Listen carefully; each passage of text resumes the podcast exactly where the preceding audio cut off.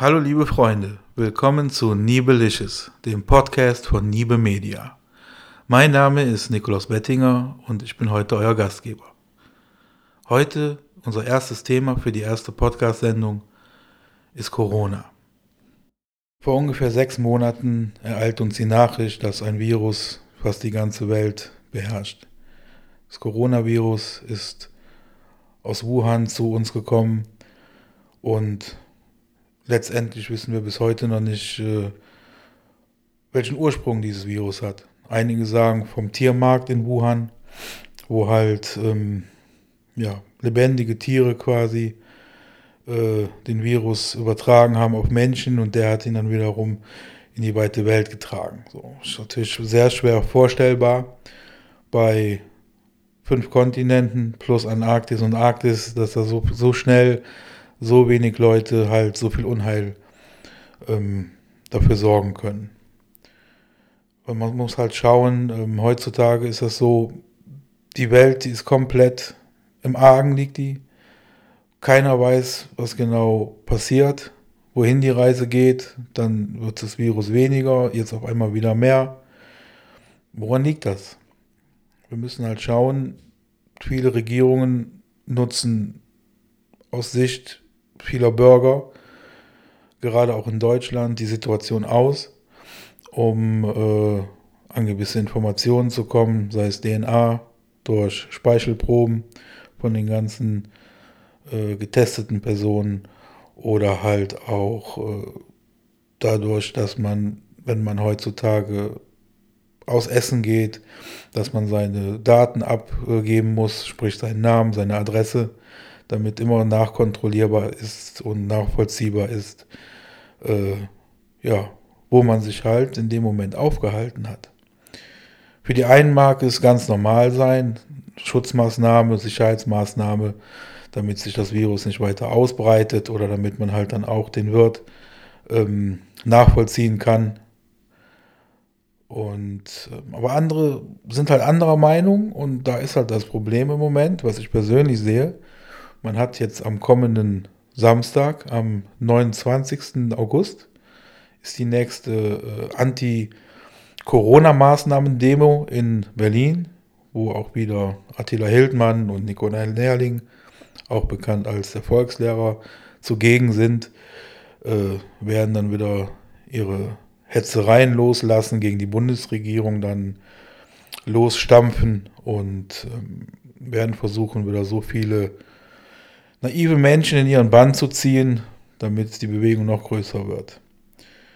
Für die Demokratie ist das Gift und man muss halt schauen, wie man jetzt damit umgeht, weil aktuell es gibt immer mehr und mehr Gruppierungen und ähm, Corona ist in vieler Hinsicht ein Schaden. Wenn man aber zum Beispiel Touristenorte sieht wie Venedig, wie glasklar die Wasserstraßen waren, nachdem wochenlang kein Tourismus mehr stattgefunden hat. Das ist für die Natur und für die Umwelt ein Segen. Nachdem das Ganze dann zurückgegangen ist, nachdem die Fälle auch weniger geworden sind weltweit, haben sich viele Regierungen dann auch dazu entschlossen, die ganzen ähm, Maßnahmen wieder zu verringern, zu lockern. Und äh, man durfte sich dann halt wieder mit mehreren Leuten treffen oder auch Veranstaltungen äh, in kleineren Gruppen waren auch erlaubt. Auch Reisen nach Mallorca zum Beispiel äh, waren wieder in Ordnung für die Regierung und alles schien so, als ob das Virus eingedämmt worden ist und äh, dass es sich quasi in Luft auflöst. Nur in letzter Zeit hatten wir halt das Problem, dass gerade auch auf Mallorca sich die Fälle ähm, häuften. Aber im Grunde genommen gab es nicht wirklich Anhaltspunkte dafür, weil ich kenne halt viele Menschen, die auf Mallorca leben und auch da arbeiten. Und äh, Videos, die gezeigt wurden, Bilder, die gezeigt wurden, waren nachweislich äh, durch Zeugenaussagen, die bei den Originalaufnahmen dabei waren, äh, mindestens zwei Jahre alt. Das heißt, sie haben Archivmaterial benutzt, um irgendwie Clickbaits zu sich zu verschaffen oder halt auch Leute zu manipulieren. Ja, muss man ganz deutlich so sagen. Nun ist es so, wir haben oder wir stehen kurz vor einem nächsten Shutdown auf Mallorca. Eine Wirtschaft schließt nach der anderen. Und zwar nicht nur für dieses Jahr schließen, sondern für immer. Und zwar mussten die dann Insolvenz anmelden. In Deutschland ist es mittlerweile wieder so, die Regeln wurden wieder verschärft. Die 1,50 Meter Abstandsregel, die ist äh, allgegenwärtig. Mittlerweile müssen Kinder sogar in den Schulen Masken während des Unterrichts tragen. Man kann davon halten, was man will, ob sinnvoll oder nicht, für die, um das Virus äh, abzuhalten.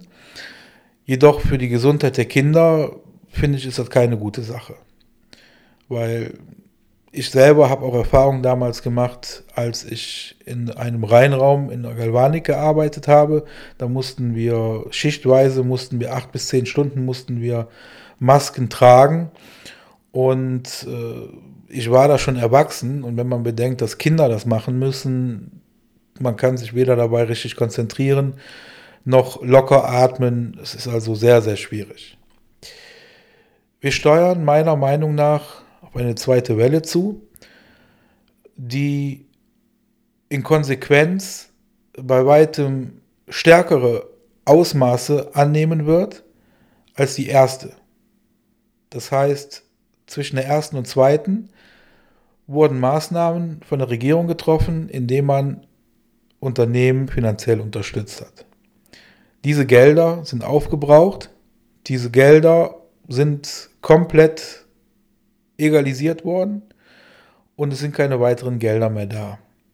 Selbst das Kindergeld, dieses Corona-Kindergeld, wird ja erst ab September und dann auch nur ein Teil im Oktober ausgeschüttet, wird bei weitem nicht nutzen, um die komplette Industrie in Deutschland aufrechtzuerhalten. Das heißt, es werden ganz, ganz viele Existenzen äh, in Hartz-IV-Modus steuern und äh, die ganze Industrie in Deutschland oder auch europaweit wird nahezu brach liegen. Was machen wir denn jetzt nun in naher Zukunft? Die Bundesliga, die startet auch Mitte September wieder und bis heute ist nicht klar, dürfen jetzt Zuschauer rein, dürfen keine Zuschauer rein. Äh, gerade diese großen Vereine, die spielen auch mit der Insolvenz. Und ähm, dieses Jahr wird ausschlaggebend sein, wie wir im nächsten Jahr mit der ganzen Situation umzugehen haben. Bekommen wir dieses Jahr noch einen Impfstoff? Überleben viele Unternehmen? Wir wissen es nicht. Das Wichtigste ist aber, dass wir uns nicht auf eine falsche Fährte locken lassen dürfen, sondern einen kühlen Kopf bewahren und Leuten wie Attila Hildmann oder Nikolai Nerling nicht folgen werden. Im Endeffekt werden wir die ganze Situation gut überstehen. Wir brauchen aber noch eine Menge Geduld, weil so wie es ausschaut, wird dieses Virus auch noch mutieren und wird uns noch jahrelang verfolgen. So, meine lieben Zuhörer, das war unser erster Podcast. Wir hören uns in naher Zukunft mit der nächsten Folge von Niebe Licious, dem Podcast von Niebe Media. So lange, bleibt sauber, bleibt gerade. Euer Nikolaus Bettinger.